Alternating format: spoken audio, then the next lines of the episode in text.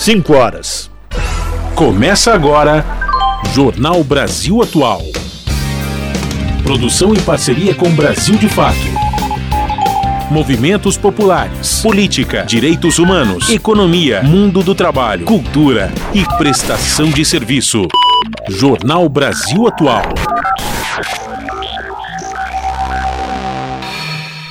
Olá, muito boa tarde. Hoje é terça-feira, dia 26 de setembro. Eu sou Rafael Garcia, junto com Cosmo Silva, apresentando mais uma edição do Jornal Brasil Atual. E estas são as manchetes de hoje. Saída da presidente da Caixa, Rita Serrano, é descartada pelo presidente Lula. Após o encontro com o primeiro-ministro do Vietnã, Lula afirmou que não está disposto a mudanças no momento. Prestes a ser submetido à cirurgia no quadril, o presidente Lula diz que vai se recuperar com cuidado e que a próxima viagem vai ser somente para a COP28, nos Emirados Árabes, que vai ocorrer no final do mês de novembro. CPI do MST cancela a sessão de hoje quando estava prevista a votação do relatório final. Sob risco de não votarem o texto, bolsonaristas tentam estender o prazo da comissão. Em depoimento na CPI dos atos golpistas, o general Heleno volta a dizer que acampamento era ordeiro e pacífico. O general ainda xingou a relatora após ser questionado sobre o reconhecimento do resultado eleitoral. E o Supremo Tribunal Federal inicia julgamento virtual de mais cinco acusados pelos atos antidemocráticos de 8 de janeiro. Até 2 de outubro, 10 ministros estão aptos a votar.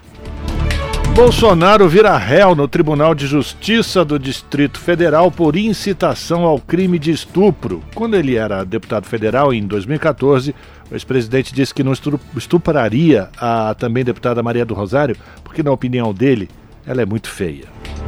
E a justiça condena a Cargill por trabalho escravo e infantil de fornecedores de cacau. O Ministério Público do Trabalho considera a multinacional responsável por fingir que não está vendo os incidentes. Pesquisa da Confederação Nacional do Comércio mostra que 78,5% das famílias brasileiras estão endividadas. Os economistas afirmam que hoje essa é uma trava à retomada do crescimento econômico no país. E o Tribunal de Justiça de São Paulo derruba a liminar que obrigava o uso de câmeras corporais pela Polícia Militar na Operação Escudo, que está em andamento na Baixada Santista, no litoral paulista. Agora são 5 horas, virando o relógio, 3 minutos pelo horário oficial de Brasília. Participe do Jornal Brasil Atual por meio dos nossos canais nas redes sociais. No Facebook, facebook.com barra Rádio Brasil Atual. No Instagram, arroba Rádio Brasil Atual. Ou no Twitter, arroba RA Brasil Atual. Tem também o WhatsApp, o número é 11 96893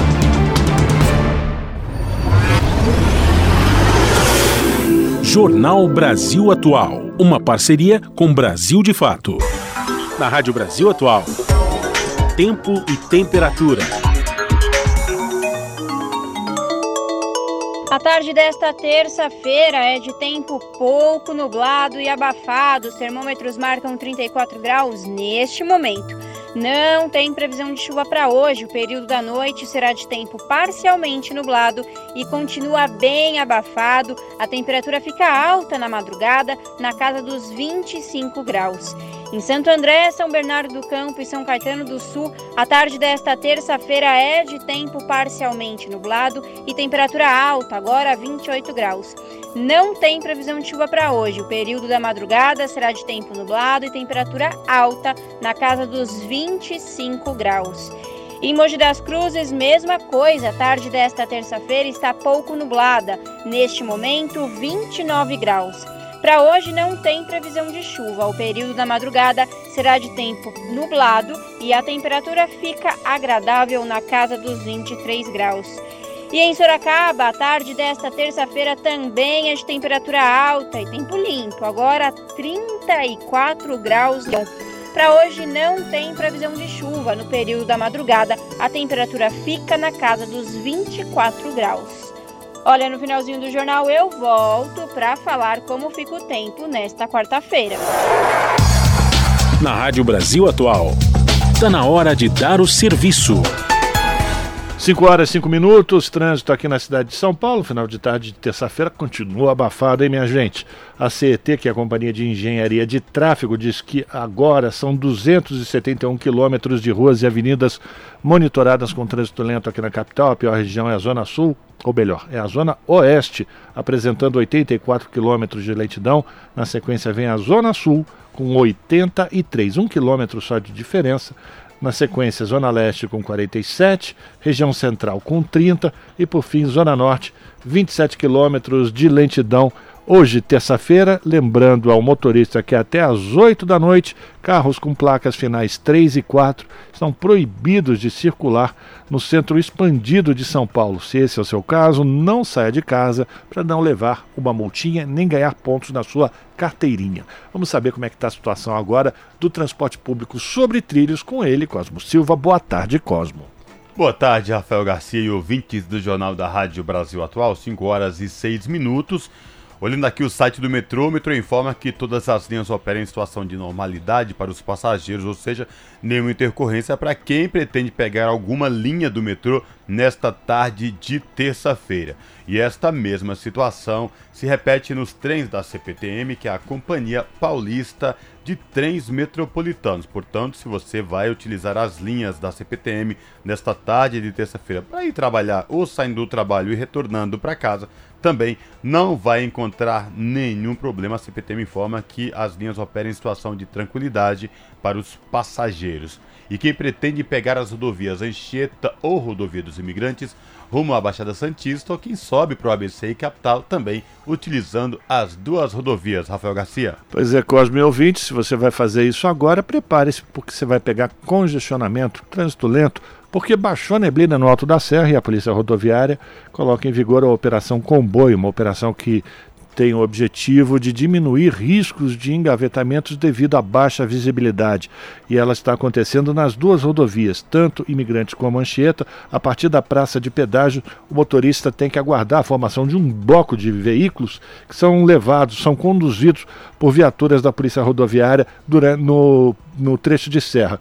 E aí a gente tem o seguinte: na rodovia dos imigrantes, do 32 ao 47, trânsito lento, operação comboio. Na rodovia Anchieta, vai do 31 ao 40, por quê? Operação comboio. Mas o sistema opera no sistema. É, o sistema Anchieta Imigrantes tem a operação 5 por 5 5 é, pistas descendo, cinco pistas subindo é, da Baixada Santista. Lá na Baixada, tudo tranquilo, a, rodovia Padre Manuel da Nóbrega, a rodovia Cônigo Domênico Rangoni, não apresentando nenhum ponto de congestionamento, segundo a concessionária. Se você vai pegar a estrada, olho vivo e boa viagem.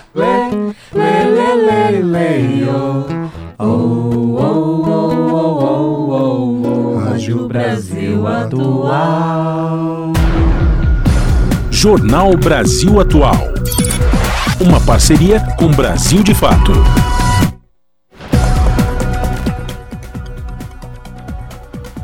São 5 horas e 8 minutos. O BNDES, que é o Banco Nacional de Desenvolvimento Econômico e Social, aprovou o financiamento de 10 bilhões de reais para o governo paulista realizar obras do novo programa de aceleração ao crescimento. A assinatura do contrato com o governo seria realizado ontem, com a presença do presidente Lula e do governador Tarcísio de Freitas. No entanto, o evento foi adiado por causa de uma cirurgia que Lula vai realizar no quadril. O BNDES financiará duas das três obras que o governo paulista incluiu no PAC: o trem Intercidade São Paulo-Campinas e a expansão da linha 2 verde do metrô. Outra obra que o governo estadual também incluiu no novo PAC foi para a construção do túnel Santos Guarujá. Essa será uma parceria público-privada, que é uma PPP, com recursos do Estado, da União e da iniciativa privada. E já que a gente falou da cirurgia do presidente Lula, ele disse hoje que vai se recuperar com muito cuidado, que a próxima viagem vai ser somente para a COP28, vai acontecer lá nos Emirados Árabes, entre 30 de novembro e 12 de dezembro. Quem vai trazer mais informações para a gente é a repórter Sayonara Moreno. A declaração foi dada nesta terça-feira durante o programa Conversa com o presidente do canal Gov. Eu tomei a decisão. Eu só vou viajar agora, dia 28 de novembro, ou 29, que é para os Emirados Árabes, para a COP28, que vai discutir a questão do clima. Então, até lá, eu vou ficar aqui em Brasília, eu não vou poder pegar avião, vou trabalhar normalmente. Você não vai me ver dentro da dor, você não vai me ver de muleta, você vai ver sempre bonito, como se eu não tivesse sequer operado. Mas eu vou ter que ter um pouco de cuidado, porque a operação parece simples, mas a recuperação, a fisioterapia e a dedicação é fundamental. Eu estou muito otimista. Ainda durante a transmissão, Lula contou que a artrose trouxe dores no quadril desde agosto do ano passado. Mesmo assim, ele disse que preferiu esperar mais alguns meses para o procedimento. Naquela cena que você viu pulando no carro de som, você não sabe a dor que eu sentia. Mas eu pulava porque era preciso animar as pessoas. Depois, eu queria operar logo depois das eleições. Daí eu falei, bom, se eu operar agora, vão dizer, o Lula tá velho, ganhou as eleições e já está internado. Eu resolvi primeiro recuperar o Brasil politicamente, internamente, e depois recuperar o Brasil na geopolítica internacional. A cirurgia do presidente Lula vai ser realizada em Brasília, no Hospital Sírio-Libanês, na próxima sexta-feira. Com anestesia geral, o procedimento deve levar algumas horas. Depois disso, o presidente seguirá internado na unidade até a próxima terça-feira, dia 3 de outubro. Após a alta, segue para o Palácio da Alvorada, de onde vai despachar pelas semanas seguintes. Da Rádio Nacional em Brasília, Sayonara Moreno. São 5 horas e 11 minutos.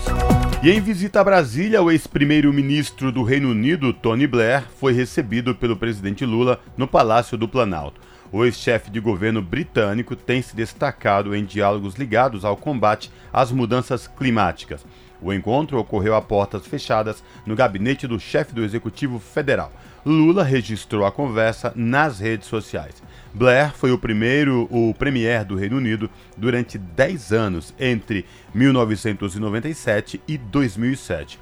Ele cuidou da gestão governamental britânica nos primeiros anos do governo Lula. E o ministro do Desenvolvimento e Assistência Social e Combate à Fome, Wellington Dias, afirmou nesta terça-feira que o governo quer ter um cadastro único eficiente até o fim do ano. O CAD Único reúne as informações de beneficiários dos programas sociais do governo federal. Em entrevista à imprensa, o ministro falou sobre os 20 anos do Bolsa Família, que serão completados no próximo mês, e defendeu que o programa não seja separado das demais políticas sociais. Segundo ele, o objetivo do governo é que haja uma redução do número de beneficiários do Bolsa Família ano a ano, mas que isso ocorra devido ao sucesso do programa.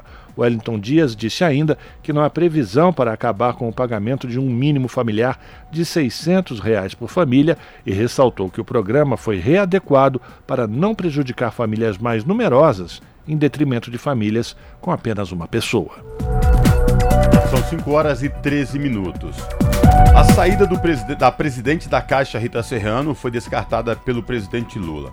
Questionado sobre a troca no comando do banco nas entrevistas desta segunda-feira no Itamaraty, após encontro com o primeiro-ministro do Vietnã, Lula afirmou que não está disposto a mudanças no momento. A presidência da Caixa, 12, vi 12 vice-presidências e seus principais diretores são alvos de cobiça dos aliados do presidente da Câmara, Arthur Lira. Desde julho, ele vem negociando a substituição da sindicalista Rita Serrano por nomes ligados ao Centrão, em troca de apoio a projetos do governo. Nessas negociações, o PP e os republicanos entraram na base do governo.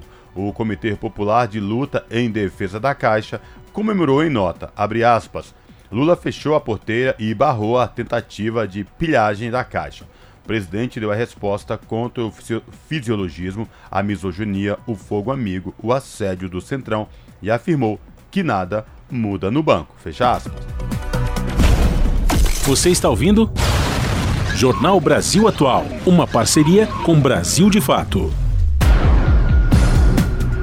5 horas e 14 minutos agora. A CPI do MST cancelou a sessão de hoje, na qual estava prevista a votação do relatório final. Sob risco de não votarem o texto, os bolsonaristas tentam agora estender o prazo da comissão. Informações com Douglas Matos, do Brasil de Fato. Deputados bolsonaristas estão se articulando para tentar adiar novamente a data final da CPI do Movimento dos Trabalhadores Rurais Sem Terra. O prazo do término dos trabalhos está previsto para esta terça, após autorização dada pelo presidente da Câmara, Arthur Lira, que no último dia 13 tinha esticado o cronograma de todas as CPIs em andamento. Agora, um novo pedido foi encaminhado ao mandatário pelo presidente da comissão, Zuco, do Republicanos, e pelo relator, Ricardo Salles, do PL. Os dois assinaram um documento na última sexta, dia 22. A dilatação do prazo garantia a votação do parecer de Salles dentro do cronograma oficial dos trabalhos. É que o artigo 57 do regimento estipula um período de duas sessões do plenário da Casa para que o parecer de Salles seja devolvido ao colegiado por parte dos parlamentares que pediram vista na última quinta, dia 21, quando o deputado apresentou o texto. Como não houve sessão de debates ou deliberativa na Câmara na sexta, nem nesta segunda, dia 25, a CPI teria que esperar esse decorrer de tempo para submeter o texto à votação. Sendo assim, um eventual não adiamento dos trabalhos por parte de Arthur Lira deixaria os bolsonaristas em maus lençóis. Isso porque não há mais tempo hábil para se votar o relatório no prazo inicialmente previsto. Do lado dos opositores da CPI, parlamentares do campo progressista atuam no sentido de evitar o adiamento dos prazos. É o caso de Nilton Tato, do PT, um dos membros titulares da comissão. Nós estamos trabalhando para que não prorrogue, para que essa CPI termine sem relatório, porque é a maior demonstração para a sociedade brasileira de uma CPI que não devia nem ter sido instalada, como já denunciamos na época, que não tinha fato determinado e ela cometeu um monte de absurdo no seu desenrolar, só para atacar os movimentos, criminalizar os movimentos e atacar o governo do presidente Lula, tentando intimidar para que não se faça reforma agrária e apoie a agricultura familiar. O parecer de Salles pede o indiciamento de 11 pessoas, além de Gonçalves Dias, ex-chefe do GSI, o Gabinete de Segurança Institucional do governo Lula, o deputado do PL tenta enquadrar no documento o líder da FNL, a Frente Nacional de Luta, e ex-liderança do MST, José Rainha, além do presidente do Instituto de Terras e Reforma Agrária de Alagoas, Jaime Messias Silva, e atuais integrantes do MST. No documento, Ricardo Salles também propõe 23 projetos de lei que atacam a lógica do programa da reforma agrária. O relatório dele resgata também um projeto que tenta criminalizar movimentos populares sob o enquadramento de terroristas, como ressalta Tato. O relatório dele é muito ruim, é um discurso muito só discurso ideológico, né, com acusações infundadas daquela estratégia de produzir material para atender clientela bolsonarista, né? E, e, e ali os, os, projetos de leis que eles recomendam né, são projetos para impedir que, a, que, o, governo faça a reforma agrária, é, para criminalizar os movimentos. O próprio relatório né, depõe contra a possibilidade de construir maioria na CPI. Por isso nós estamos muito é, convictos de que nós vamos derrotar esse relatório.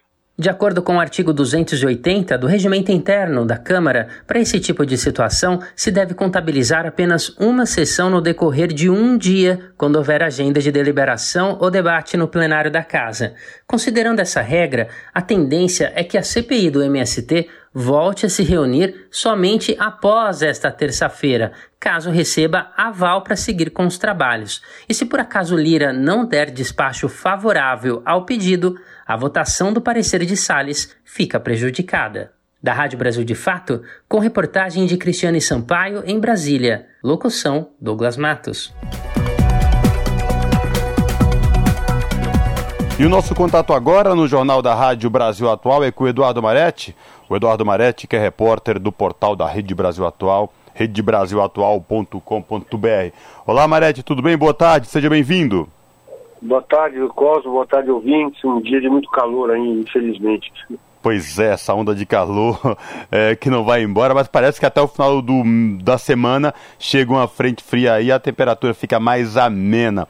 E por é. falar em temperatura amena e temperaturas quentes, hoje na CPI dos atos golpistas do 8 de janeiro, clima quente, né, Marete? É, mais ou menos esperado, né? Porque o, o general Augusto Heleno, que foi o chefe lá da, do, do gabinete de ex-ministro, né, do gabinete de segurança institucional GSI no governo Bolsonaro, né, que deixou aliás um verdadeiro séquito de, de, de, de, discípulos lá no, no, no, GSI, mesmo com o Lula governando, essas pessoas ainda estavam lá, por incrível que pareça, né? Mas, enfim, é, no depoimento da CPMI do, do general Heleno, é mais ou menos o que se esperava, né? Ele negando tudo, de determinados momentos tendo atitudes agressivas, que é muito, é, muito característica desse general aí. É, e, mas o que chamou a atenção logo no início foi a, a fala da, da, da, da da deputada Jandira Fegali, né, do, do PCdoB do Rio de Janeiro, né, que pediu a palavra para denunciar que estava sendo ameaçada, tá sendo ameaçada de morte, né, de morte, de uh, sofrendo ataques racistas. É, segundo o deputado Rogério Fe, é, Correia, ela ela mostrou para ele as, as, mensagens, segundo o Rogério Correia, são ameaças, nas palavras dele, nojentas e de embrulhar o estômago, disse o Rogério Correia, né? Então, é, é, é bom que se registre, né, uma situação como essa, e a Jandira Fegari não citou nenhum nome, mas, é, mas fez um recorte, né, de que ela está sofrendo esse tipo de ameaça desde quinta-feira passada.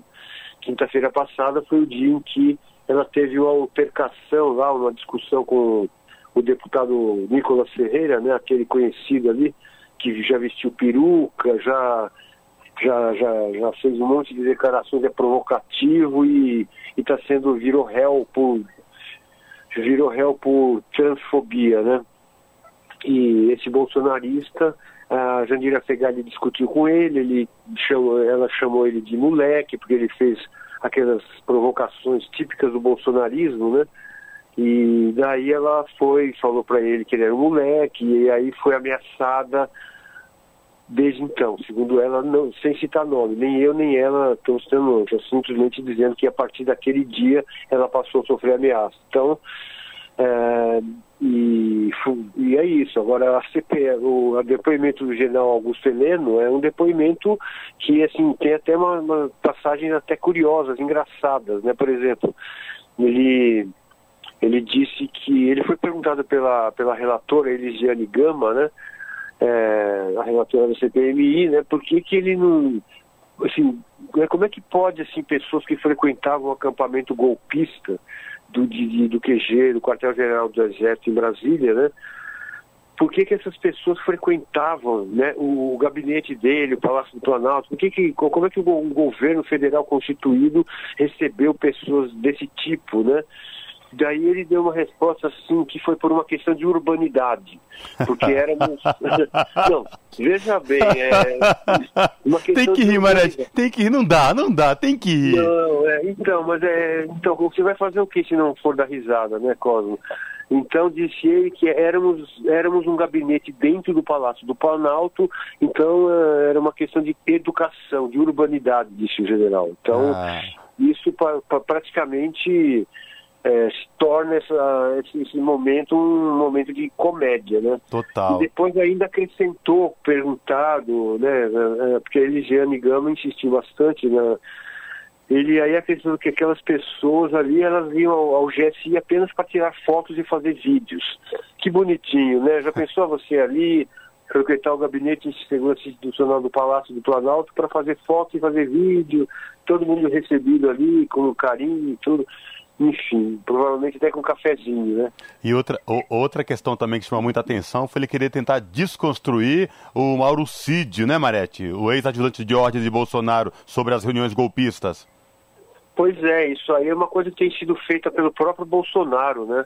Faz um certo tempo já que o Bolsonaro vem, faz aliás bastante tempo, desde maio, se eu não me engano, que o Bolsonaro vem dizendo assim, mais ou menos isso. Por exemplo, teve um dia que ele chegou ali foi, foi cercado por jornalistas e falou, não, eu espero Deus, né? Bolsonaro falou assim, Deus, Deus ajude que ele não tenha cometido nenhum deslize, né? Como se, como se então assim, como jogando já o rapaz aos, aos, aos leões. Então é, é, essa, essa tática do Bolsonaro é muito conhecida, né? Ele, não importa a lealdade que a pessoa possa ter a ele, ele, ele, ele não, não, a lealdade não é recíproca. Então, e aí então aconteceu isso, né? No momento ali em que o general Augusto ele estava comentando, né, sobre toda aquela delação premiada do Mauro Cid, que segundo o Mauro Cid o, o Bolsonaro se reunia com, com comandantes das Forças Armadas e nessas reuniões se discutiu-se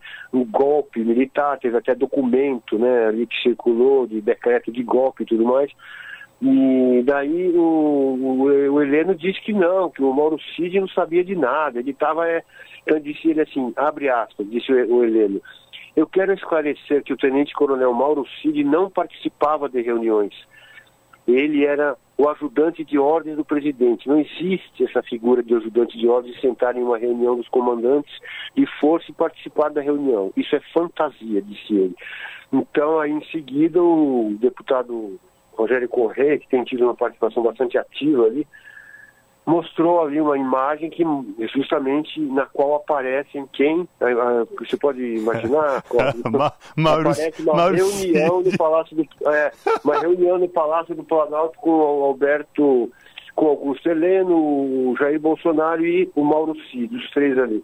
Questionado ali, o Heleno tentou desconversar e falou que né, enfim, talvez tivesse sido algo fortuito, mas o fato é que é isso, então é, uma, é, uma, é, uma, é, uma, é uma, um depoimento, uma oitiva totalmente negacionista, né? E, e Marete... de acordo com o bolsonarismo. Né? É, e também, em alguns momentos, o próprio general Augusto Heleno também é, se descontrolando com palavras de baixo calão, chula. Isso não condiz com a coisa de um general da, das Forças Armadas, não é, Marete? Então, é, eu não sei, viu? Eu nunca frequentei caserna, mas só quando eu fui quando eu fui lá me alistar para o exército, viu, Cosme? Mas assim, o fato é que é, vazou, né? Ele foi, ele foi conversar ali com o advogado e, e pronunciou ali termos pouco pouco condizentes com a posição dele, se não como militar, pelo menos como ministro de um ex-ministro de Estado. Então, ele se dirigiu à senadora Elisiane Gama, que, que fustigou bastante o general e, e, e aí vazou ali. Ele foi falar e não percebeu que o, que o microfone estava perto, provavelmente, entendeu? Enfim, Mareta, a gente continua acompanhando aí a, a, os depoimentos oitivas aí da CPI dos atos golpistas. Eu reforço o convite aí para os nossos ouvintes acessar o portal da Rede Brasil Atual, redebrasilatual.com.br e conferir na íntegra uma vasta cobertura aí sobre a CPMI dos atos golpistas. Marete, obrigado por falar com a gente mais uma vez, viu? Até a próxima. Um abraço, Cosmo, um abraço a todos, bom, bom fim de tarde para todos. Falamos aqui com o Eduardo Maretti, no jornal Brasil Atual. Você está ouvindo Jornal, jornal Brasil, Brasil, Atual. 5 horas e 27 minutos. E na madrugada desta terça-feira, o Supremo Tribunal Federal iniciou o julgamento virtual de mais cinco acusados pelos atos antidemocráticos de 8 de janeiro, os atos golpistas de 8 de janeiro, né? Até o dia 2 de outubro, dez ministros estão aptos a votar. E quem traz mais informações para a gente é a Ana Lúcia Caldas. O primeiro a depositar o voto foi o relator ministro Alexandre de Moraes. Ele condenou os réus João Lucas Valles de Fone, Jupira da Cruz Rodrigues e Nilma Lacerda Alves a 14 anos de prisão, Davis Baek a 12 anos e Moacir José dos Santos a uma pena de 17 anos. Todos foram denunciados pela Procuradoria-Geral da República pelos crimes de associação criminosa armada, abolição violenta do Estado Democrático de Direito, golpe de Estado e dano qualificado, as defesas dos acusados argumentam que eles não participaram das depredações e que entraram nos prédios da Praça dos Três Poderes no dia dos atos antidemocráticos para se protegerem. É o caso de João Lucas Valles de Fone. A sua defesa diz que ele entrou no Congresso para fugir das bombas de gás lacrimogênio. O mesmo com Jupira Silvana da Cruz Rodrigues, que vive em Betim, Minas Gerais, e que entrou no Palácio do Planalto. Os advogados afirmam que não há nenhuma evidência de que ela tenha participado da depredação. Nilma Lacerda Alves de Barreiras, na Bahia, também foi presa no Palácio do Planalto e a defesa declarou que ela não participou das depredações. Davis Baek, morador de São Paulo, foi preso na Praça dos Três Poderes. Ele tinha dois rojões, cartuchos de gás lacrimogêneos, uma faca e um canivete, e a defesa sustentou que ele não participou da depredação. A defesa de Moacir José dos Santos, de Cascavel, preso também no Palácio do Planalto, disse que o réu não aderiu aos atos de depredação e que Ele também entrou no palácio para se proteger. O julgamento de Reginaldo Carlos Begeato Garcia, que também estava previsto, foi retirado da análise no plenário virtual. Vale lembrar que há duas semanas o STF condenou os três primeiros réus. Com informação da Agência Brasil, da Rádio Nacional em Brasília, Ana Lúcia Caldas. São 5 horas e 30 minutos. O ex-presidente Jair Bolsonaro virou réu no Tribunal de Justiça do Distrito Federal e dos Territórios por incitação ao crime de estupro. A informação foi publicada pelo portal Metrópolis. Quando era deputado federal em 2014, Bolsonaro disse que não estupraria a também deputada Maria do Rosário, do PT do Rio Grande do Sul, porque, na opinião dele, ela era muito feia. A ação penal referente à incitação ao estupro foi inicialmente oferecida pela Procuradoria-Geral da República ao Supremo Tribunal Federal, mas o processo ficou suspenso por anos na Corte. Em junho de 2023, o ministro Dias Toffoli decidiu que o caso deveria ser analisado pelo Tribunal de Justiça do Distrito Federal, que já que Bolsonaro não possui mais foro. No último dia 1 de setembro de 2023, a terceira vara criminal de Brasília recebeu a denúncia contra o ex-presidente, que tornou-se réu na justiça do DF. O juiz de direito Omar Dantas Lima considerou manifestação do Ministério Público do Distrito Federal e ratificou todos os atos processuais realizados pelo STF, incluindo o recebimento da denúncia e a oitiva de testemunhas. 5 horas e 31 minutos. O que fazer com o militar? Esse é o título do livro que o historiador Manuel Domingos Neto lançou ontem. Na obra, ele reflete sobre o modelo de Forças Armadas do Brasil e também sugere mudanças importantes para a soberania nacional. Para falar sobre algumas ideias desse livro, a Luana Ibelli, que é apresentadora do programa Central do Brasil, exibido aqui na TVT, conversou com o autor. Vamos ouvir. Oi, Manuel. Obrigada por estar aqui com a gente hoje. Uma satisfação, Luana. Um prazer. Prazer. Manuel, vamos começar falando do seguinte: o, mili o, militarismo ele sempre foi associado a uma organização, a honestidade. Tem no imaginário brasileiro, né, a mãe que sonha que o filho vá ser um militar do exército. Mas eu acho que isso tem mudado um pouco pelo que a gente tem visto. E é nesse contexto de degradação da imagem do militar que chega ao seu livro. Eu queria discutir um pouco, ou te ouvir, sobre de onde surgiu essa ideia de integridade dos militares e se ela se sustenta na história e também na atualidade. Olha, isso é derivado de muita repressão e de um profundo desconhecimento acerca dessas instituições, dessas corporações militares. Muita repressão porque o, o brasileiro está é, é, tá acostumado com, com, com o ditame militar. Isso está na memória desde a, a, própria independência do Brasil. Afinal de contas, Tiradentes foi. Né, o, o, martírio de Tiradentes teve a participação militar e nós temos um conjunto de intervenções Aí o militar mostrou, o Estado, através do militar, mostrou sua, sua força, reprimindo movimentos populares, a última ditadura deixou uma marca profunda. Então, isso tudo provoca um certo temor eh, diante do militar.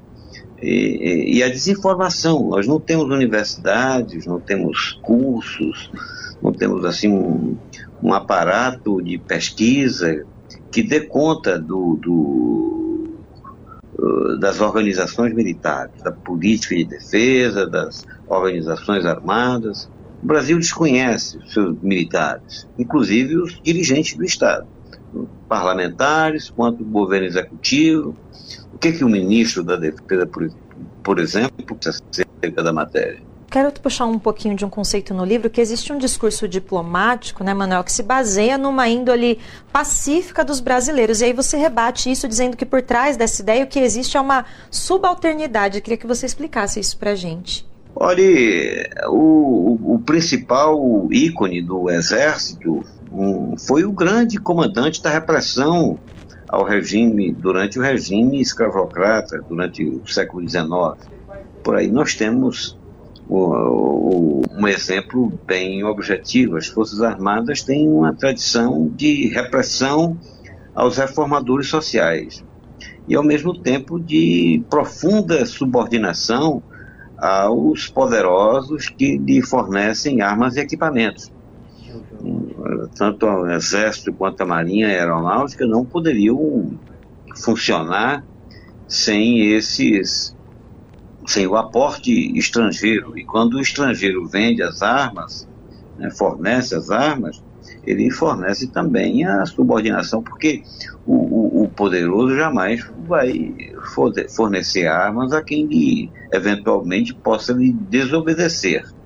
Então, é, é essa a condição da, da é, que nós temos e, e isso aponta a necessidade de uma reforma profunda nas Forças Armadas. Essa reforma deve ser orientada por uma nova concepção de defesa nacional.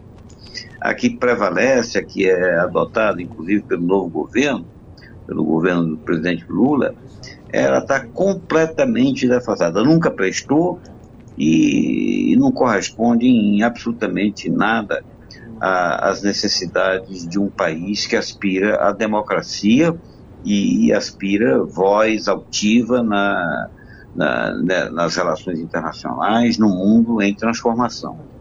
Então, eh, eu sustento no, no meu livro a necessidade de uma nova concepção de defesa nacional e de reformas profundas nas Forças Armadas Brasileiras, sabendo que isso é um processo delicado, difícil, eh, que demanda estudos, que demanda reflexão e decisão política para que a gente seja possível ver isso nas próximas gerações, né, Manuel? Você podia trazer alguns exemplos para a gente comparar o que a gente tem hoje nas Forças Armadas, na, na, Defesa Nacional e o que poderia acontecer a partir de uma reforma como você falou agora?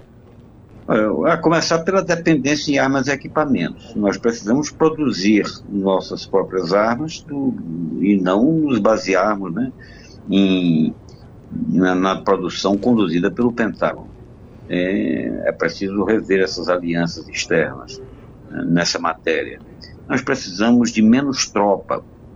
A, guerra hoje não se faz mais de, de, de combate corpo a corpo.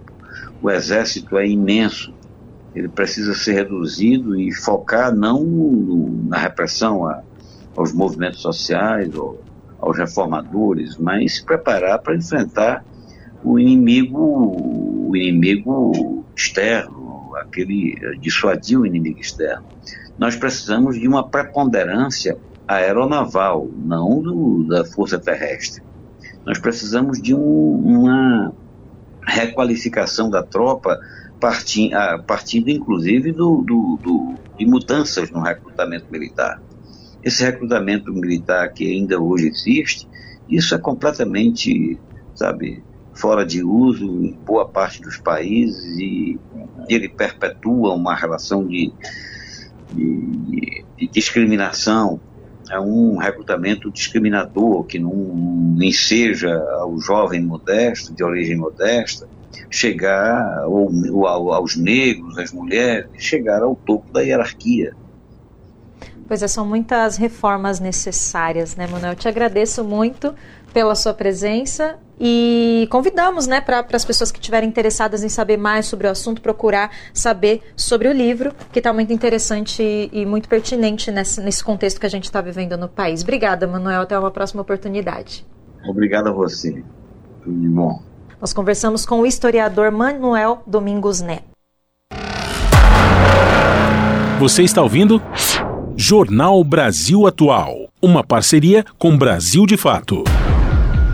São 5 horas e 38 minutos. Inflação de setembro registra alta pressionada por preço da gasolina. O IPCA 15 ficou em 0,35%. E quem traz mais detalhes é a repórter Tatiana Alves. O Índice Nacional de Preços ao Consumidor Amplo, IPCA 15, ficou em 0,35% em setembro, resultado acima da taxa de agosto de 0,28%. No ano, o indicador acumula alta de 3,74% e de 5% nos últimos 12 meses. O IPCA 15 funciona como uma prévia do IPCA, Índice Nacional de Preços ao Consumidor Amplo, que é o índice oficial da inflação no país, calculado com base em uma cesta de consumo de famílias com rendimento entre 1 e 40 salários mínimos. Os dados divulgados nesta terça-feira pelo IBGE apontam alta em seis dos nove grupos pesquisados em setembro. A maior variação veio de transporte, com 2%, resultado da maior pressão da gasolina, que subiu 5,18% no período avaliado. As passagens aéreas também pesaram.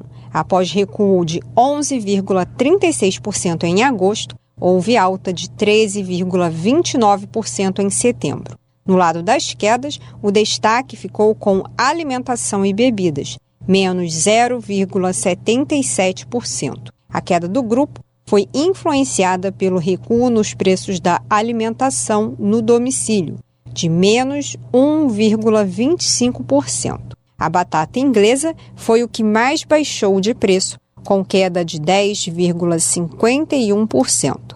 Já o limão disparou, ficando 32% mais caro na comparação mensal. Para o cálculo do IPCA 15, os preços foram coletados no período de 15 de agosto a 14 de setembro e comparados com aqueles vigentes de 14 de julho a 14 de agosto. O indicador abrange regiões metropolitanas do Rio de Janeiro, Porto Alegre, Belo Horizonte, Recife, São Paulo, Belém, Fortaleza, Salvador, Curitiba, Brasília e Goiânia. A metodologia utilizada é a mesma do IPCA. A diferença está no período de coleta dos preços e na abrangência geográfica. Da Rádio Nacional no Rio de Janeiro, Tatiana Alves. E após reduzir por duas vezes a taxa Selic nos dois últimos meses, o Copom, que é o, é o Comitê de Política Monetária que é do Banco Central, reforçou em ata de sua última reunião não ser possível atender à expectativa do governo de acelerar ainda mais a redução da taxa básica de juros aqui no país.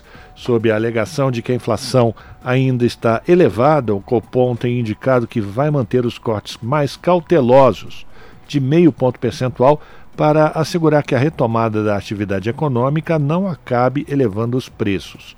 A ata da reunião foi divulgada pelo Banco Central nesta terça-feira.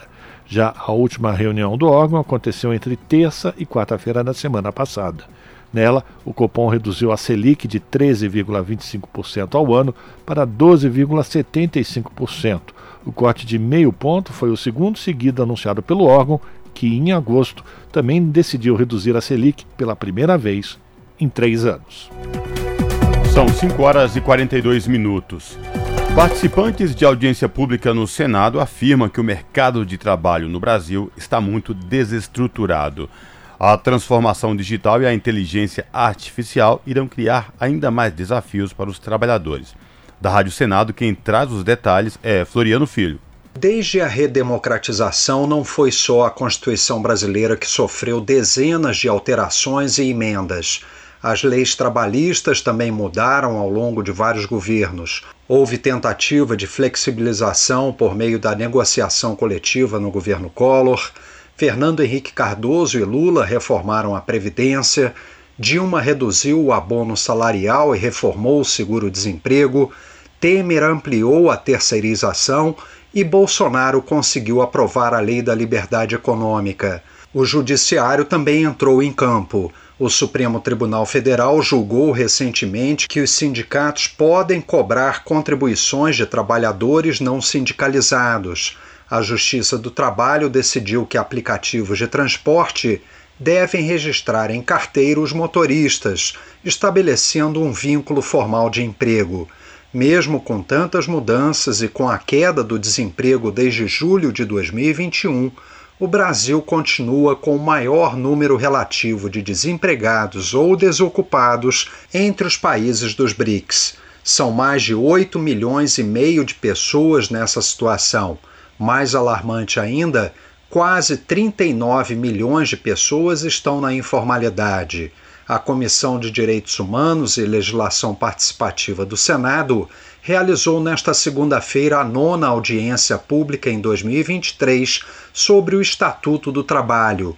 Luiz Alberto dos Santos, consultor legislativo do Senado, afirmou que o resultado de tantas mudanças, a começar pelo número de emendas constitucionais, deixou um rastro de insegurança jurídica e instabilidade institucional. 135 emendas constitucionais aprovadas, sendo seis emendas de revisão, grande estabilidade e insegurança jurídica provocada por essas mudanças, muitas vezes pouco refletidas na nossa ordem jurídica. Marilane Teixeira, pesquisadora do Centro de Estudos Sindicais e de Economia do Trabalho da Universidade de Campinas, chamou a atenção para os números assustadores do mercado trabalhista no Brasil e recomendou cautela na análise dos dados, que podem esconder uma situação pior ainda do que a normalmente apresentada. Nós temos um mercado de trabalho muito desestruturado. E esses últimos anos, isso se acentuou de uma forma impressionante, inclusive considerando o período da reforma trabalhista para cá. Nós estamos hoje com em torno de 99 milhões de pessoas ocupadas, mas esse resultado ele tem que ser visto com muita cautela. O senador Paulo Paim, do PT do Rio Grande do Sul, acrescentou que a situação já complicada no mercado de trabalho deverá se alterar ainda mais com a crescente utilização de robôs e da inteligência artificial. É a construção daquilo que nós chamamos o mundo do trabalho no século XXI. Hoje se fala tanto em inteligência artificial, disso tudo nós temos que tratar. Durante a audiência também foi lembrada a recente iniciativa conjunta pelos trabalhadores lançada pelos presidentes Biden dos Estados Unidos e Lula do Brasil no contexto da transformação digital no mundo. Da Rádio Senado, Floriano Filho. 5 horas e 46 minutos. E o governo não cobra nenhum valor dos microempreendedores individuais para a criação de CNPJ. Saiba como fazer a sua inscrição gratuitamente no MEI a partir das informações que o Daniel Lamir do Brasil de Fato traz para nós. Desde 2008, quando foi criada a formalização como MEI, microempreendedor individual, permite que profissionais de diversas áreas possam emitir notas fiscais. Além disso, ter acesso a benefícios previdenciários e tributação reduzida. A modalidade foi criada para simplificar a formalização e o processo de inscrição de fato é simples, além de ser gratuito. Todo o processo é feito pela internet na página Quero Ser MEI, do portal do empreendedor do governo federal. Para fazer a inscrição é preciso ter uma conta gov.br. Muitas vezes, após a formalização da inscrição no MEI, empresas que cobram por serviços de consultoria entram em contato com a pessoa inscrita. Nesses casos, algumas vezes enviando boletos e afirmando que é preciso pagar algumas taxas. Não é necessário pagar. Os boletos são referentes a consultorias externas ou até mesmo golpes. Os únicos gastos obrigatórios são as contribuições mensais do MEI só podem se inscrever no MEI pessoas que não sejam titulares de outras empresas formalmente incluídas no Cadastro Nacional de Pessoas Jurídicas. O limite de faturamento atual é de 81 mil reais. Existem projetos para ampliar esse valor, mas por enquanto eles ainda não foram aprovados. Após a criação, é preciso fazer o cadastro municipal ou cadastro estadual em caso de prestação de serviços em mais de um município. Para saber como proceder, é preciso entrar em contato com a prefeitura da cidade. Em alguns casos, como nos segmentos de saúde ou alimentação, é preciso também ter um alvará fornecido pela vigilância sanitária. Confira mais informações e acesse links sobre o assunto na versão online desta matéria no site brasildefato.com.br.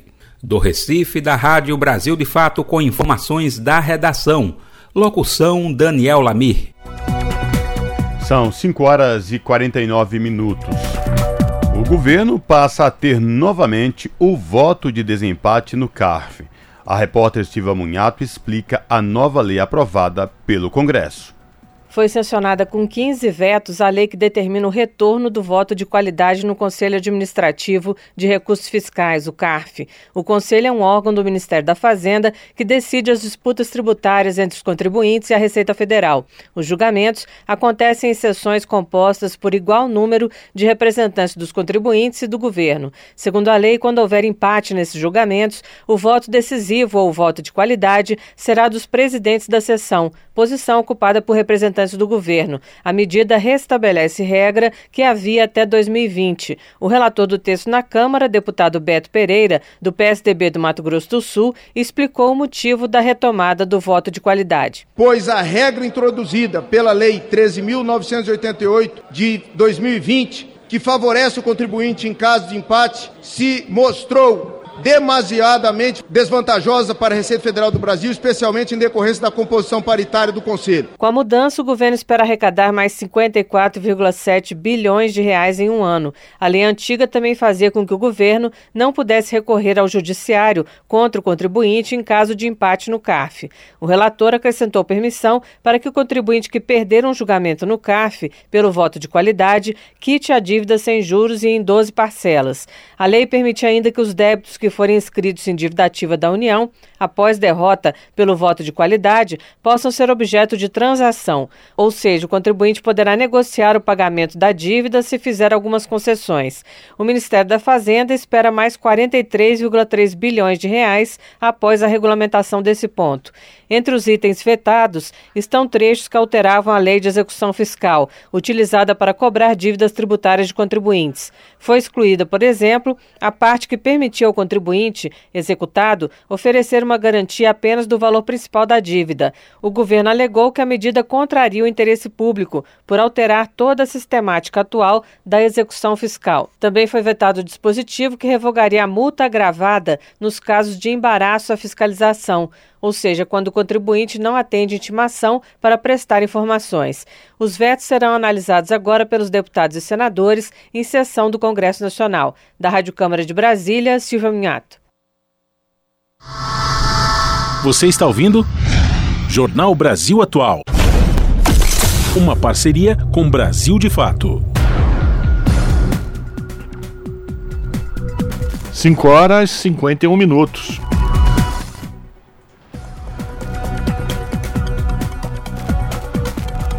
Estados do Nordeste aceleram um processo de transição energética. Nesta segunda-feira, ontem, portanto, foi assinado um memorando entre os consórcios de, o consórcio dos governadores do Nordeste e o Banco Mundial para desenvolver projetos de geração de fontes de energias limpas. Quem vai trazer as informações para a gente é o repórter Gésio Passos.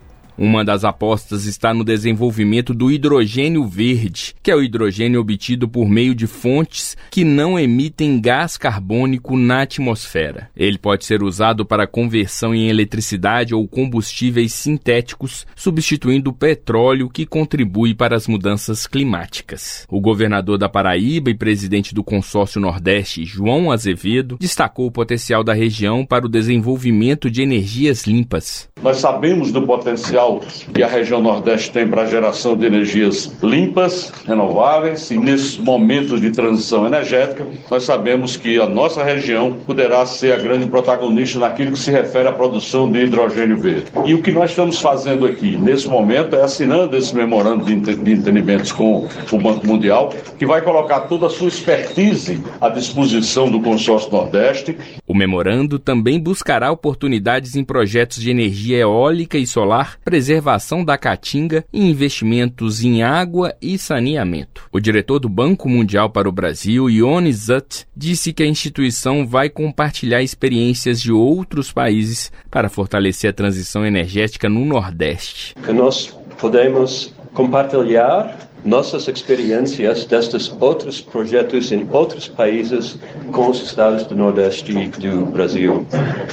E para nós, no Banco Mundial, esperamos que o, a região Nordeste do Brasil se tornar um líder global deste desafio. O ministro de Minas e Energia Alexandre Silveira esteve presente no evento e destacou que o Programa Nacional do Hidrogênio traz perspectivas de desenvolvimento dessa fonte de energia para os próximos três anos. Com informação da Agência Brasil, da Rádio Nacional em Brasília, Gésio Passos. São 5 horas e 54 minutos. Justiça condena a Cargill por trabalho escravo e infantil de fornecedores de cacau. O Ministério Público do Trabalho considera multinacional responsável por fingir que não está vendo os incidentes. Empresa pode recorrer. As informações com Douglas Matos, do Brasil de Fato. A multinacional Cargill foi condenada pela justiça em primeira instância por práticas de trabalho escravo e infantil em plantações de cacau de fornecedores no país. A empresa ainda pode recorrer da decisão. Essa condenação é resultado de uma ação civil pública movida pelo Ministério Público do Trabalho, órgão que cobra a responsabilidade de toda a cadeia produtiva do cacau por parte da empresa, incluindo as indústrias que compram insumos de produtores rurais autuados por irregularidades. Em sentença proferida no dia 18 de setembro, a Vara do Trabalho número 39 de Salvador determinou que a empresa pague uma indenização de 600 mil reais por danos morais e coletivos a serem aplicados em projetos de proteção a crianças. Inicialmente, o MPT havia solicitado uma indenização de 119 milhões de reais. Fundada nos Estados Unidos, a Cargill é responsável pelo processamento de grande parte do cacau produzido no país. Em nota enviada à Repórter Brasil, a empresa afirma que não tolera tráfico humano, trabalho forçado ou infantil nas operações ou na cadeia de suprimentos. A multinacional alega ainda que aplica medidas imediatas para suspender fornecedores flagrados em violações. De acordo com os procuradores, a Cargill foi omissa sobre o dever legal de coibir e prevenir que seus fornecedores utilizem mão de obra infantil ou que submetam trabalhadores a condições típicas da escravidão. O Ministério Público do Trabalho ingressou com a ação após compilar diversos flagrantes dessas violações em fornecedores da multinacional. Para os procuradores que assinam a ação, mesmo depois das infrações, a Cargill não adotou mecanismos para evitar a repetição dos problemas. A responsabilização das gigantes do setor faz parte de uma estratégia do Ministério Público do Trabalho, inspirada em obrigações assumidas pelo Brasil em tratados internacionais.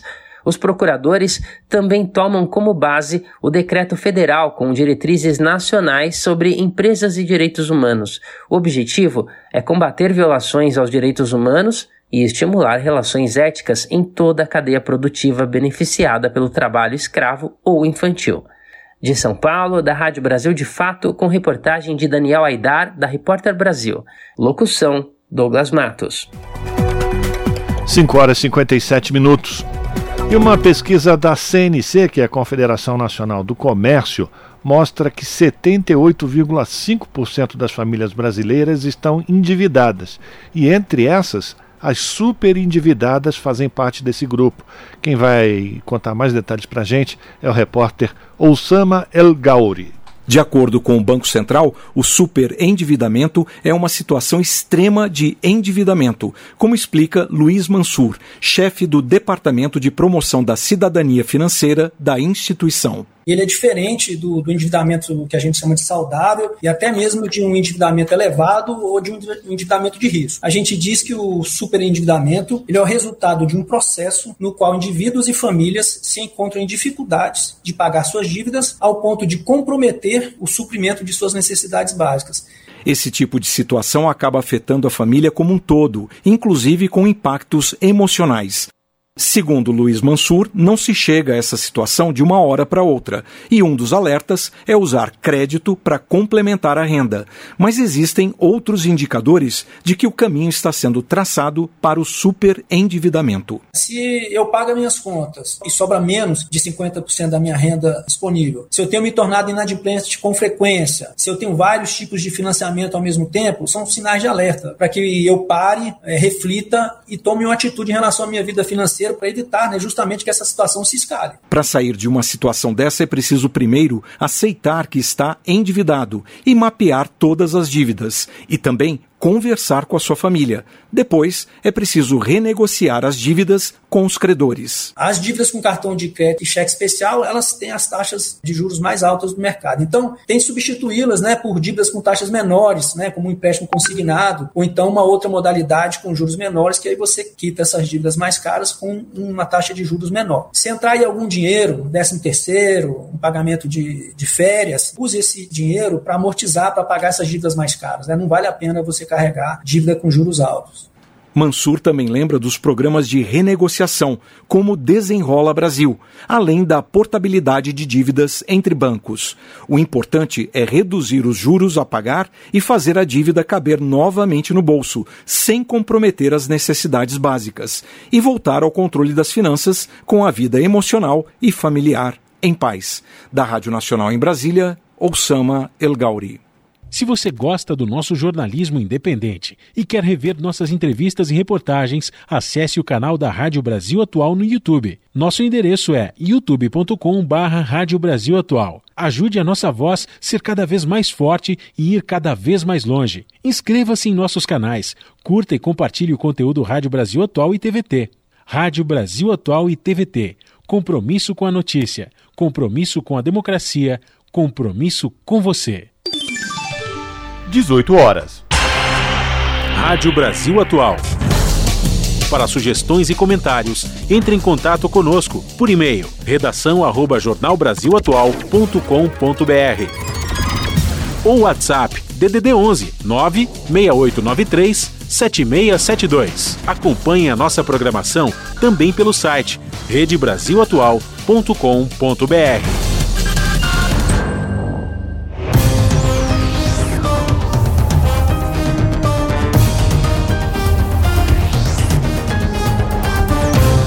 18 horas, chega o momento da nossa conexão direto com a redação da TVT para saber da apresentadora Ana Flávia Quitério quais destaques de logo mais do seu jornal, que começa pontualmente às 7 da noite na TVT, canal 44.1 digital em São Paulo e também no YouTube da TVT, youtube.com/barra Olá, Ana Flávia, quais destaques de hoje do seu jornal?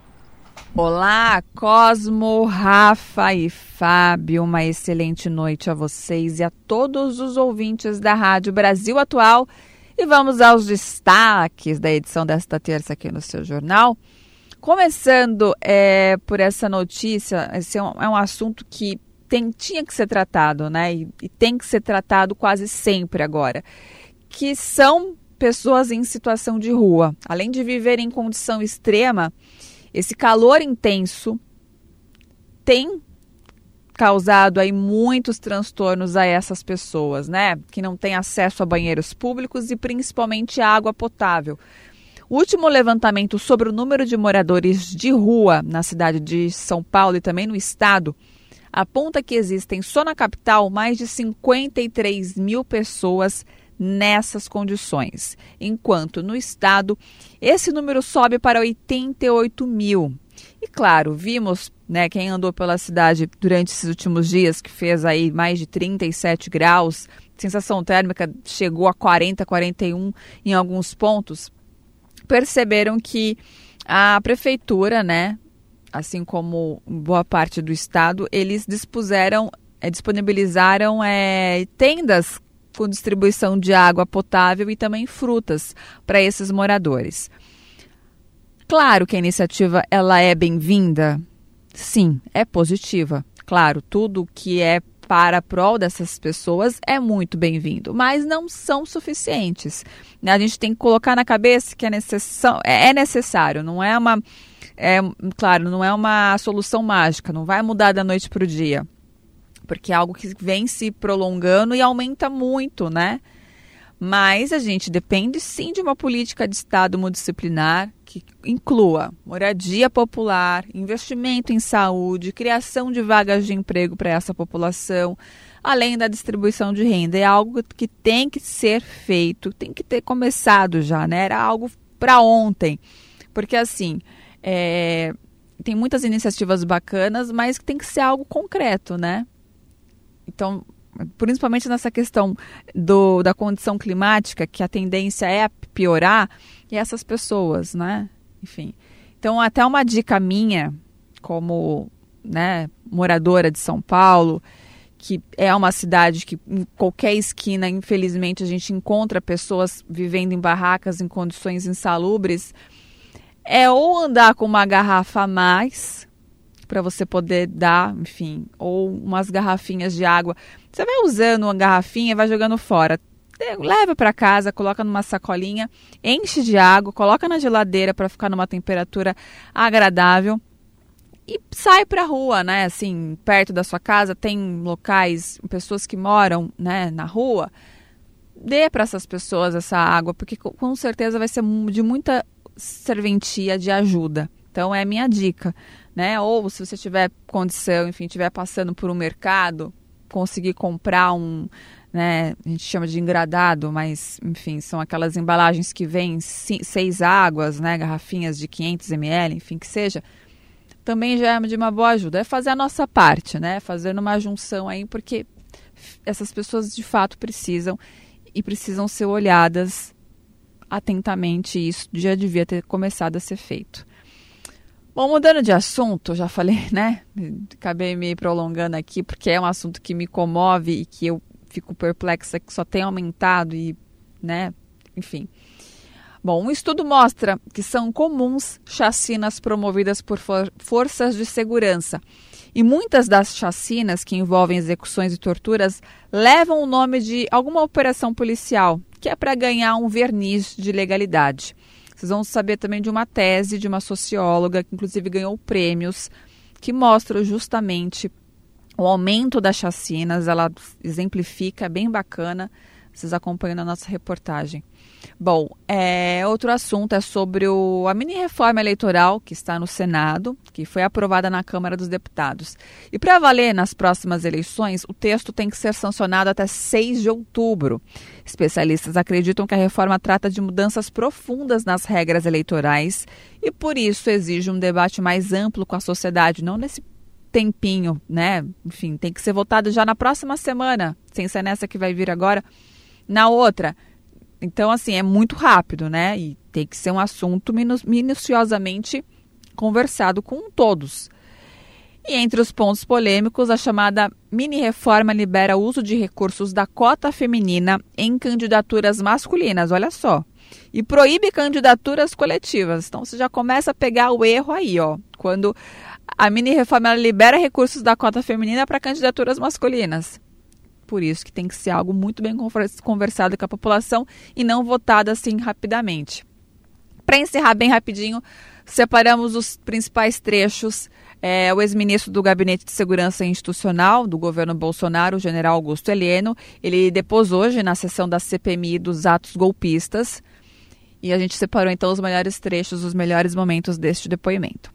Essas e outras notícias completas vocês conferem pontualmente. Que horário? Sete da noite comigo no seu jornal. Bom programa, Rafa, Cosme e Fábio. Beijão grande para todo mundo e até daqui a pouco. Esse é o Jornal Brasil Atual. Uma parceria com Brasil de Fato. São seis horas e sete minutos. O programa Desenrola inaugura a segunda fase com leilão de para desconto em dívidas. O governo estima que empresas credoras abatam saldo devedor de débito em 58%. Informações na reportagem de Mariana Lemos.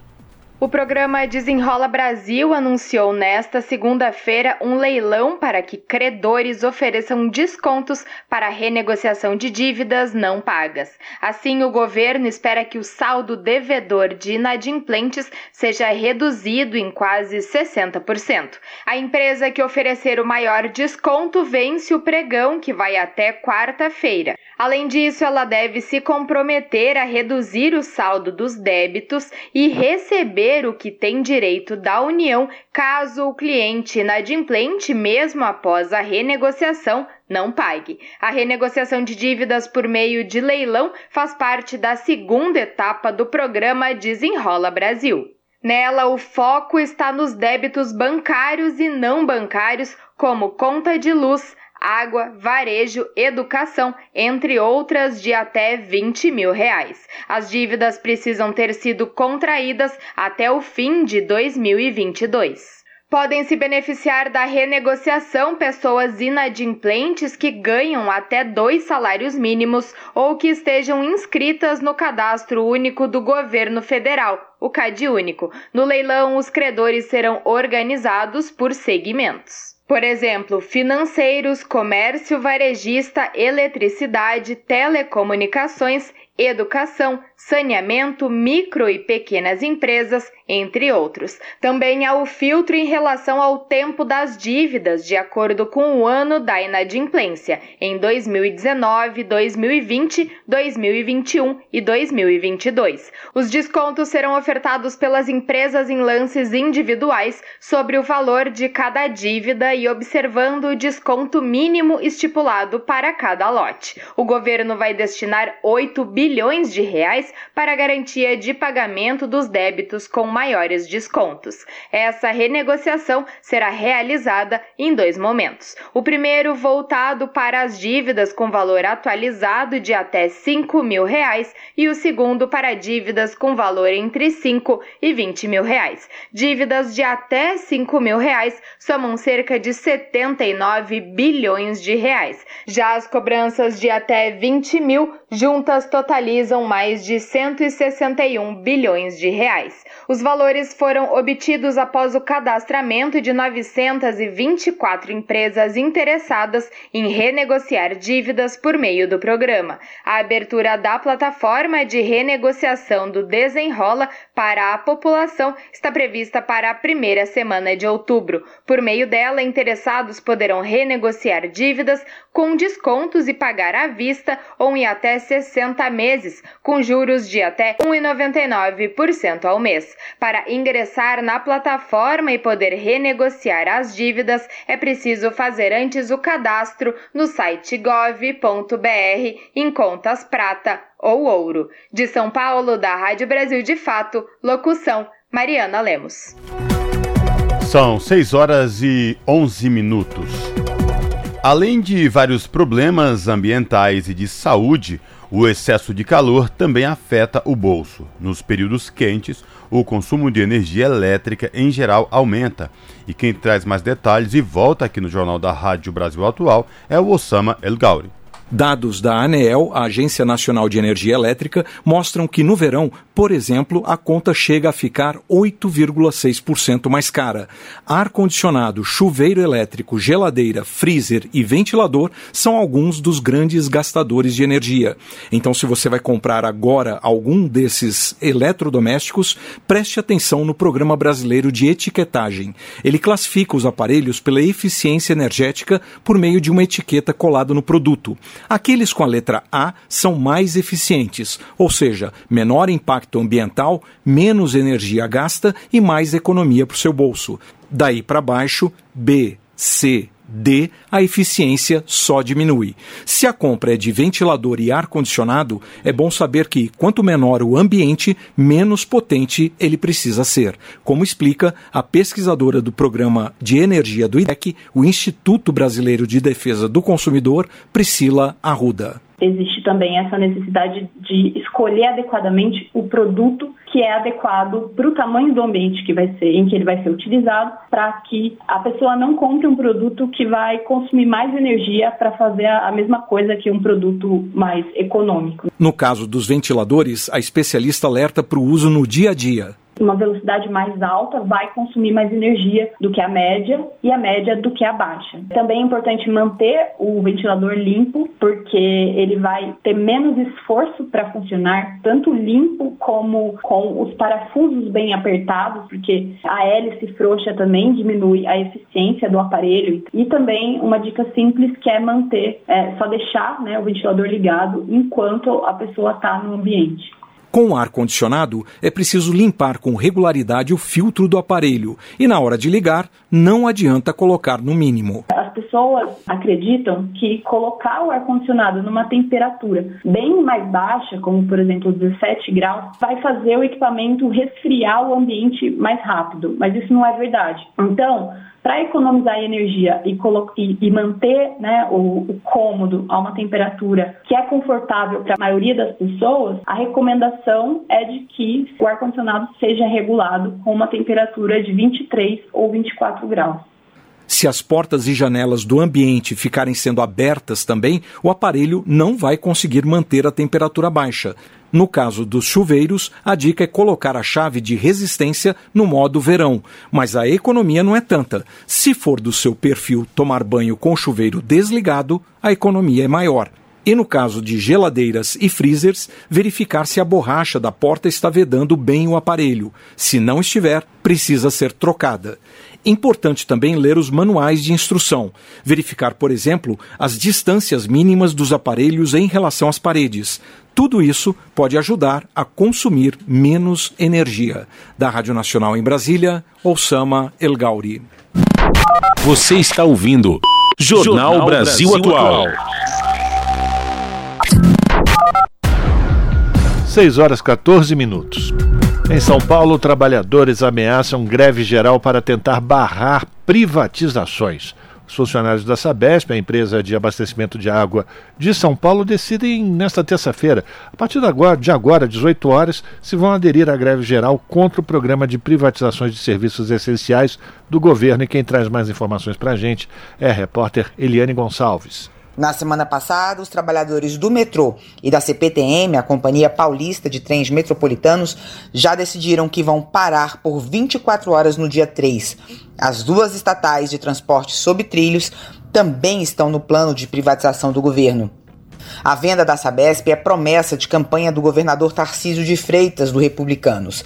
Ele defende que a privatização vai aumentar investimentos e reduzir tarifas.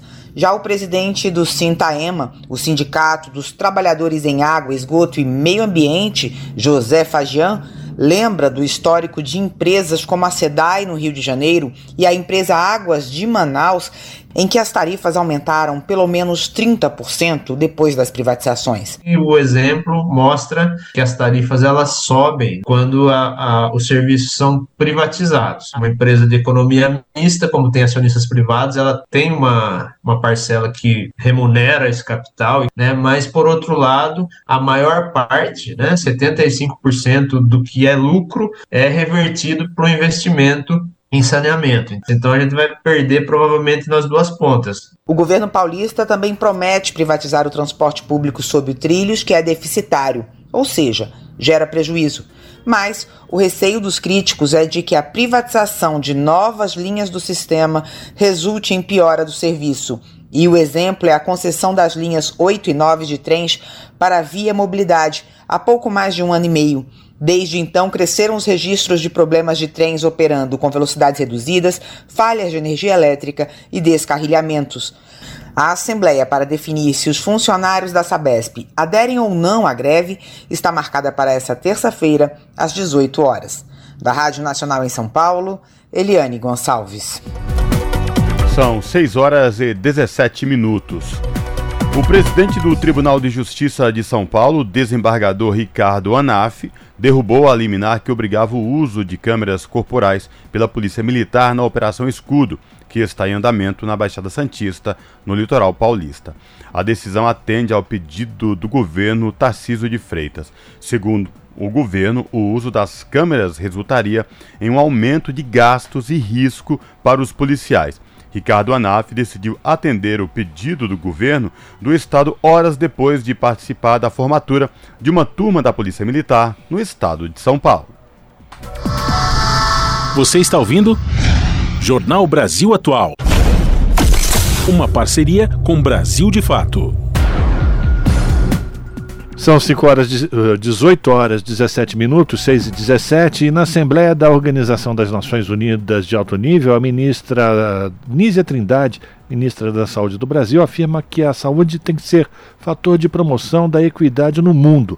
O tema foi abordado em três reuniões da ONU. O Brasil participa das discussões e se compromete com metas internacionais.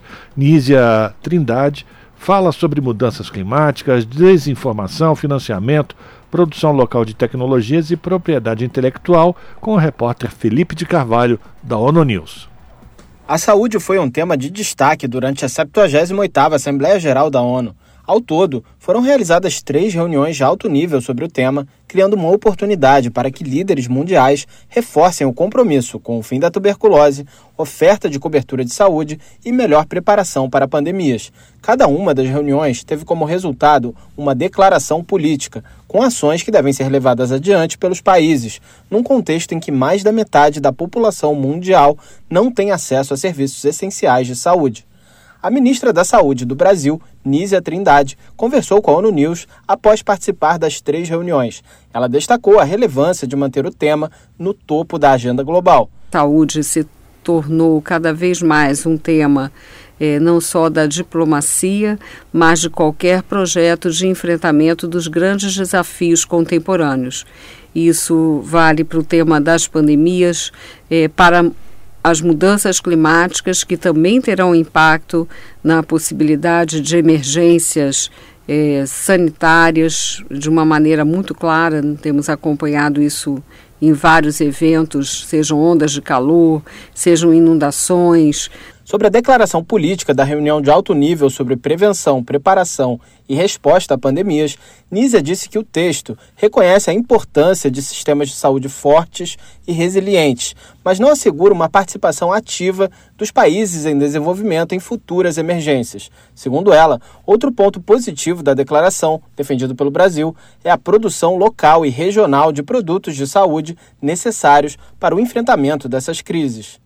Ao abordar os resultados da reunião de alto nível sobre cobertura universal de saúde, Nízia demonstrou preocupação com o impacto da desinformação na redução da cobertura vacinal. Há que se destacar a necessidade eh, de combater a desinformação ou que tem se chamado de uma maneira geral de fake news, nós preferimos falar de uma desinformação, como um processo sistemático e deliberado de propagar notícias falsas que têm sido muito intensas na saúde na área da vacinação. É um processo que leva a uma desconfiança por parte da população, muitas vezes gera pânico e que tem que ser combatido é, com informação correta, adequada e com a mensagem que a vacina é um ato de cuidado. A ministra citou uma pesquisa recente do Instituto da Democracia, na qual 19,5% das pessoas entrevistadas marcaram como verdadeira a afirmação de que vacinas fazem mais mal do que bem à saúde. Ela disse que o Ministério da Saúde destinou 150 milhões de reais para estratégias de microplanejamento local, com a adaptação das ações de conscientização às diferentes realidades do país. Já a declaração política da reunião de alto nível sobre a luta contra a tuberculose reconhece que a eliminação da doença requer maior mobilização política e financeira. Nízia Trindade ressaltou os compromissos assumidos pelo Brasil. Acho que há um destaque importantíssimo no caso do Brasil e que tem sido muito bem avaliado eh, nesse fórum da, da ONU, é, que é o fato de nós termos instituído um comitê interministerial para eliminar, é, com a meta de 2030, doenças que têm impacto dos determinantes sociais da saúde. E a tuberculose é uma das principais doenças que atinge hoje cerca de 80 mil pessoas é, no país e ainda é, temos, é, infelizmente, em torno de 5 mil mortes é, por ano né, motivadas por tuberculose, o que é algo que, sabendo da, te, da determinação social dessa doença, sabendo que há tratamento, é, está no foco do governo. É, através do Ministério da Saúde, um esforço concentrado para essa eliminação. Ela afirmou que é necessário também olhar para focos específicos de concentração da tuberculose, como populações privadas de liberdade e povos indígenas. A ministra disse que o Brasil acaba de incorporar o medicamento pretomanida, que ajuda a reduzir o tratamento da tuberculose resistente de 180 para 60 dias. A declaração política prevê a mobilização de 5 bilhões de dólares por ano até 2027 para pesquisa e inovação em tuberculose. Todas as três declarações destacaram a exclusão gerada pelo alto preço de produtos médicos. A este respeito, a chefe da pasta da saúde no Brasil disse que o país pretende equilibrar as regras de propriedade intelectual com base no interesse público. Eu creio que esse tema da propriedade intelectual, ele é chave e nós temos trabalhado de maneira a equilibrá-lo com a visão sempre do interesse da sociedade né, buscando com que não haja obstáculos ao acesso. Assim que temos trabalhado quando discutimos as compras públicas pelo Estado, sempre com essa visão de garantia de acesso. Né? Não, não numa ideia de que não deva haver a propriedade intelectual, mas que ela deve ter sempre é, como um limitador o interesse público. Nízia destacou ainda que durante a Assembleia Geral da ONU, o Brasil realizou reuniões bilaterais importantes sobre saúde com países do Mercosul e com o diretor-geral da Organização Mundial da Saúde, Tedros Ghebreyesus. Da ONU News em Nova York, Felipe de Carvalho. São 6 horas e 24 minutos. Aprovada a inclusão de políticas de assistência toxicológica no campo de atuação do SUS. A repórter Paula Moraes acompanhou a votação. Uma proposta aprovada pela Comissão de Constituição e Justiça da Câmara inclui no campo de atuação do Sistema Único de Saúde a formulação e a execução de uma política de informação, assistência toxicológica e logística de antídotos e medicamentos usados em intoxicações. O projeto define assistência toxicológica como conjunto de ações e serviços de prevenção, diagnóstico e tratamento das intoxicações agudas e crônicas decorrentes da exposição a substâncias químicas, medicamentos e toxinas de animais peçonhentos e de plantas tóxicas. Essa proposta foi apresentada pelo senador Paulo Paim, do PT do Rio Grande do Sul, depois do incêndio na Boate Kiss, na cidade gaúcha de Santa Maria. 242 pessoas morreram após o incêndio em 2013, muitas delas vítimas de intoxicação por cianeto, contido na fumaça produzida pela queima do material sintético usado no revestimento das paredes e do teto da boate. Nos postos de atendimento da cidade e de municípios vizinhos não havia substância para combater a intoxicação. A relatora da proposta, deputada Laura Carneiro, do PSD do Rio de Janeiro, acredita que o projeto garantirá mais investimento nessa área. Como é que ele ajudará, digamos, se transformado em lei? Ele inclui no SUS essa formulação, a execução dessa política. Aí você vai dizer, ah, mas o SUS já não faz? Não, ele não tem na legislação essa obrigatoriedade. Então, é claro que o investimento na ciência toxicológica, na logística, nos antídotos, nos medicamentos, nunca será o mesmo, porque isso não consta da Lei Geral do SUS. A proposta que inclui a formulação e a execução de uma política de informação, assistência toxicológica e logística de antídotos e medicamentos usados em intoxicações no campo de atuação do SUS seguiu a sanção presidencial da Rádio Câmara de Brasília, Paula Moraes. 6 horas e 26 minutos e a Organização das Nações Unidas pede menos risco no Dia Internacional para a Eliminação Total das Armas Nucleares e o secretário-geral destaca a reversão dos avanços alcançados em várias décadas. Da ONU News em Nova York, informações com Ana Paula Loureiro. Neste 26 de setembro, as Nações Unidas marcam o Dia Internacional para a Eliminação Total das Armas Nucleares, com uma reunião de alto nível que acontece em Nova York. Representantes de Angola, do Brasil e do Timor-Leste discursam na sessão plenária na Assembleia Geral. A lista de mais de 80 oradores inclui líderes de iniciativas internacionais sobre o tema. Na mensagem sobre a data, o secretário-geral, Antônio Guterres, apontou a desconfiança política e a concorrência como fatores que aumentaram o risco nuclear para os níveis da Guerra Fria. Para o líder das Nações Unidas, o mundo está revertendo o progresso arduamente, conquistado em muitas décadas para impedir a utilização, a disseminação e os testes de armas nucleares. O secretário-geral convoca os países a assinalarem o dia, confirmando seu compromisso global por um mundo livre do tipo de armamento e da catástrofe humanitária que sua utilização poderia desencadear. Para ele, a única maneira de eliminar o risco nuclear é abolindo este tipo de armamento. O pedido feito aos estados com armas nucleares é que liderem o processo cumprindo as suas obrigações de desarmamento e comprometendo-se a nunca utilizar armas nucleares em nenhuma circunstância. Da ONU News em Nova York, Ana Paula Loureiro. Na Rádio Brasil Atual, tempo e temperatura. A quarta-feira na região da capital paulista continua com temperatura alta, mas a chuva aparece. Tem previsão de pancadas de chuva com intensidade fraca a moderada a partir do, do, período da tarde. Coisa rápida. A temperatura continua bem alta, com máxima de 33 graus e mínima de 17 graus. Na região do ABC Paulista, a mesma coisa. Quarta-feira tem uma leve mudança no tempo, com previsão de chuva no período da tarde. Chuva com intensidade fraca moderada e chuva passageira. A temperatura ainda é alta, com máxima de 33 graus na região do ABC e mínima de 17 graus. Em Mogi das Cruzes, a quarta-feira também tem previsão de chuva, chuva com intensidade fraca moderada no período da tarde. É uma chuva passageira. Mesmo com essa previsão de chuva, em Mogi, a quarta-feira será de tempo abafado e temperatura alta, com máxima de 33 graus e mínima de 18 graus. E em Sorocaba, quarta-feira também será de tempo quente e abafado, com previsão de chuva fraca moderada no período da tarde.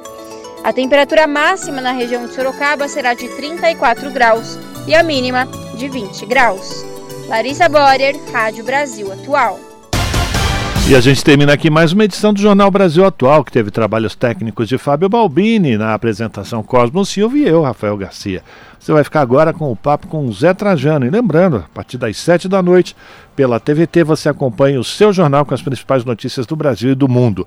Nós voltamos amanhã, a partir das 5 da tarde, com mais uma edição do Jornal Brasil Atual. A todos e todas que nos acompanharam até agora, um ótimo final de terça-feira. Até lá!